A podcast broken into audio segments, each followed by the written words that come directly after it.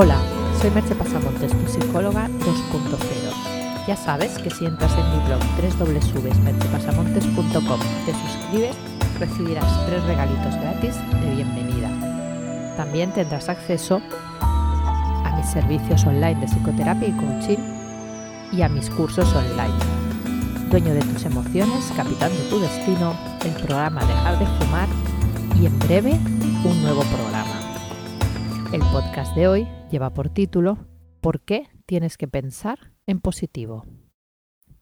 Mucho se ha hablado del tema de pensar en positivo, tanto que posiblemente estés agotado de oír hablar de eso. Pero lamento decirte que por muy cansado que estés del tema, tienes que pensar en positivo. Y además hay motivos científicos que lo avalan y que te explicaré a continuación. Y el principal de ellos es para compensar el sesgo negativo de nuestro cerebro, porque si no aprendes a pensar en positivo, es muy posible que el pensamiento negativo te acabe arrastrando. ¿Qué es el sesgo negativo? Nuestro cerebro tiene lo que se llama un sesgo negativo. El doctor Rick Hanson, autor de varios libros como El cerebro de Buda, nos explica muy bien de qué se trata eso. Nuestro cerebro tiene una tendencia natural y muy, muy marcada a enfatizar lo negativo y a quedarse con ello. Te lo explicaré en varios puntos. El primer punto. Te pongo un ejemplo. Te pasan nueve cosas positivas en el trabajo y una negativa en un día cualquiera. ¿En qué te pondrás a pensar cuando apagues la luz por la noche? Has acertado, en la negativa. Nuestros ancestros durante millones de años tenían necesidad de detectar rápidamente cualquier amenaza o peligro.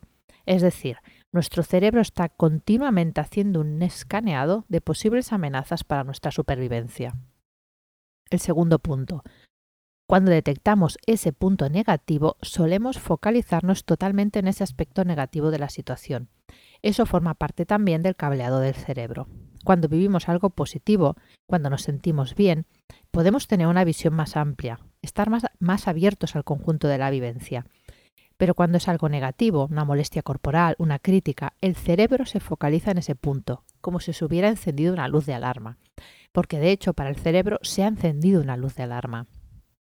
El tercer punto. Una vez nos centramos en ese punto negativo, sobre reaccionamos.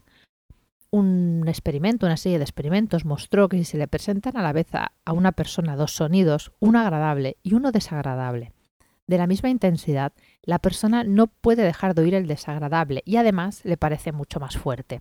O sea que tenemos una tendencia a sobrereaccionar a lo negativo. El cuarto punto. Esas experiencias negativas se graban a fuego en nuestro cerebro. Están ahí para prevenir que nos pase de nuevo en el futuro algo similar. Hay una ley de la neurofisiología que dice que las neuronas que se disparan juntas se refuerzan y de ese modo crean caminos neuronales que se repiten una y otra vez. Si alguien te cae mal por algún motivo, lo primero que ves cada vez que te encuentras a esa persona es ese rasgo negativo, por lo que lo estás reforzando. A más veces lo veas, más lo reforzarás y más mal te caerá. A menos que seas capaz de introducir una cuña en tu cerebro. Y de eso hablaremos más adelante. El quinto punto. Todo ese proceso se refuerza en el cerebro porque las emociones negativas disparan el cortisol, la hormona del estrés. Eso ayuda a que se grabe esa experiencia en zonas como el hipocampo. El hipocampo es una de las zonas del cerebro que graba las experiencias asociadas a memorias emocionales. De ese modo será más fácil que si nos vuelva a suceder algo similar, reaccionemos del mismo modo en el futuro. El sexto punto. Todo este proceso, como imaginarás, nos lleva a crear círculos viciosos negativos en nuestras relaciones con los demás y con nosotros mismos. Es como si tuviéramos velcro para las experiencias negativas y teflón para las positivas. ¿Qué podemos hacer ante ese sesgo negativo? Lo que podemos hacer ante todo eso es poner nuestra atención deliberadamente en todo lo bueno que nos sucede y rodea. Fijarnos en esas nueve cosas positivas que nos pasaron en el día, alegrarnos por ellas y no darle tanto espacio a la negativa que también sucedió. Empezar a introducir esa cuña de la que te hablé entre nuestro pensamiento negativo y nuestra atención. Y aquí es donde el mindfulness tiene la llave maestra.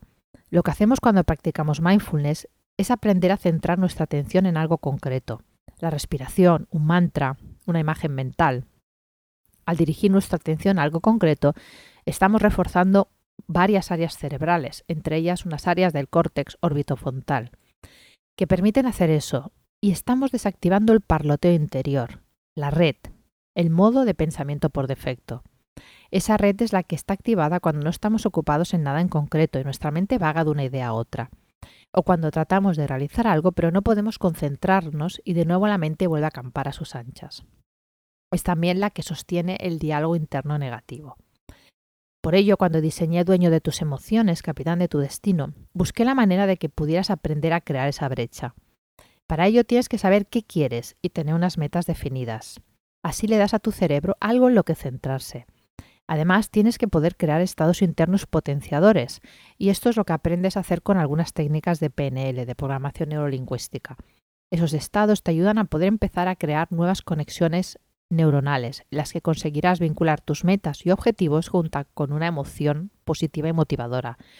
Y como te he explicado, si las neuronas se disparan juntas, tienden a dispararse juntas, y cuantas más veces se dé ese vínculo, más posibilidades hay de que en el futuro siga sucediendo y así consigas tus metas. Y además te introduces en el mindfulness. De ese modo comienzas a aprender cómo se centra la atención, cómo uno mismo lleva de la mano a la mente para concentrarse en lo que tú quieres.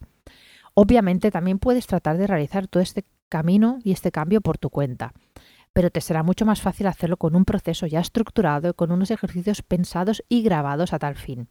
Y tendrás muchas más posibilidades de éxito. A partir de ahí, obviamente de nuevo, la decisión está en tu campo y eres tú quien decides lo que quieres hacer.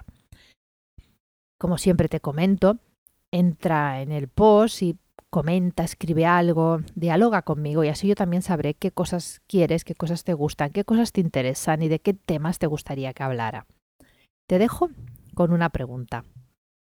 ¿Tú cómo haces para evitar que el sesgo negativo te atrape?